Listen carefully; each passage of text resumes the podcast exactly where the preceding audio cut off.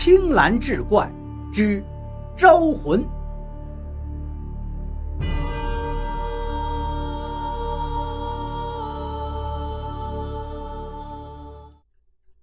听完周伟的叙说，王村长笑了：“实在不好意思啊，忘了跟您说了，刚才那个是李寡妇，她的丈夫两年前去灵木山采药材，不幸摔死了。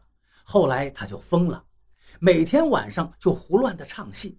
您别见怪，他没有什么恶意的。”听了王村长的话，林教授拍了拍周伟道：“没事的，看把你吓的。”回去的路上。周伟问林教授：“哎，林老师，怎么不见苏丽了？”林教授说道：“苏丽晚上住在王村长家的老屋里。”周伟心里不禁有点敬佩着苏丽了。想不到那样弱小的一个女生胆子还挺大。周伟想了想，低声说道：“林老师，我总觉得这儿好像不对呀，好像邪得很。”有什么不对？林教授问道。您还记得王村长的老婆吗？您帮他看病时，我无意中看到了他手上的斑块。说出来您可能不信，那应该是尸斑呀。看情况，也是刚刚形成。周伟说道。你看清楚了？林教授停住了脚步。千真万确。林老师。我主攻就是外科，那真是尸斑，因为刚刚形成不久，所以还是在坠机期。周伟坚定地说道：“周伟啊，你知道麻风病吗？”林教授看着他问道：“知道啊。”周伟点点头。麻风病最初的形成就是从皮肤上开始扩散的，它的扩散和尸斑的扩散很像，我能感觉出。王村长的媳妇可能得的是麻风病，你想，如果那是尸斑，他还能跟我们说话吗？林教授笑笑说道。周伟不好意思地挠了挠头。哦，也许是我多想了吧。不过我真是觉得这里有点那个。周伟啊，我们学医学的，如果对什么事情都畏首畏尾，怎么能够成就事业呢？再说。如果这里真有危险的话，秦县长也不会让我们来呀。”林教授说道。周伟没有再说话，他看了看远处，夜里的灵木山，远远的看去，就像一个张着大嘴的恐怖的怪兽。周伟觉得，这个铃木庄一定不是想象的那么简单的。第二天中午吃过饭之后。林教授带着周伟和苏丽在铃木庄的村口义务为村民看病。王村长高兴地站在村口敲着锣，村民们排着队，一个接一个的看，大多都是些感冒、咳嗽的小病。周伟无聊的坐了一会儿，就找了个借口离开了。村民们都跑到村口看病了，偌大的铃木庄此刻显得有点冷清。周伟点了一根烟，漫无目的的走着。救命啊！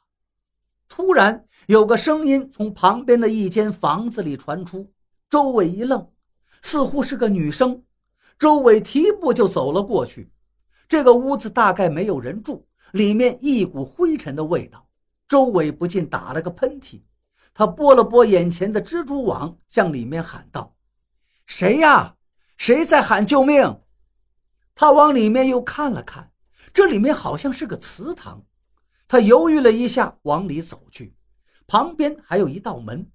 周伟伸手推开一看，顿时就像被人当头泼了一盆冷水。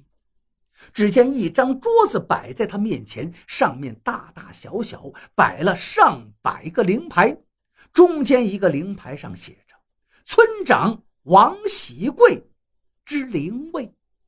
那几个字清晰地闯入周伟的眼里。几秒钟后，周伟啊的一声跑了出来。他又想起了王村长老婆手上的尸斑，还有那个站在灵柩堆里的老人。一切的一切，周伟不敢再想下去了，只有一个念头：跑。他跌跌撞撞跑到村口，颤抖地喊道：“林老师，林老师，苏丽，快走，这里都是死人！林教授愣住了，他看着周伟说道：“你怎么了，周伟？”祠堂，祠堂里放满了灵牌，是整个庄子的。周伟大声地说道：“什么？”林教授站了起来。误会，误会了。王村长也慌忙过来。西边那座祠堂是专门放我们全村人的灵牌的，这个呢是我们这个庄上祖上传下来的习惯。周伟愣了，问道：“真的？”“嗨嗨。”你看我们像死人吗？王村长笑笑说道，旁边的村民们也都跟着笑了。周伟还是半信半疑地说：“那你老婆？”好了，周伟，不要再说了，朗朗乾坤的，别胡说。周教授制止了他。周伟不再说话了，他觉得自己可能真的有点冒失，可是，一想起那些灵牌密密匝匝的摆在眼前的场景，他心里不由得还是害怕。林教授无奈地看着周伟说道：“你呀，一个大男生，你看人家苏丽。”林教授一扭头，苏丽竟然不见了。苏丽呢？周伟也问道：“可能是回去了吧？”林教授说道：“苏丽，她一个女孩子，在王村长的老宅里住，会不会出事儿啊？”周伟虽然不太喜欢苏丽，可此刻却有一种同是天涯沦落人的感觉了。应该没事，天也不早了，要不我们吃饭的时候去看看他？”林教授说道。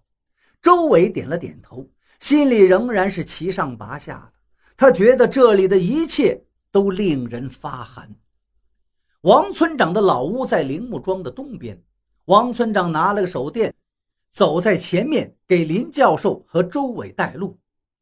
王村长，您是怎么认识秦县长的呀？林教授问道。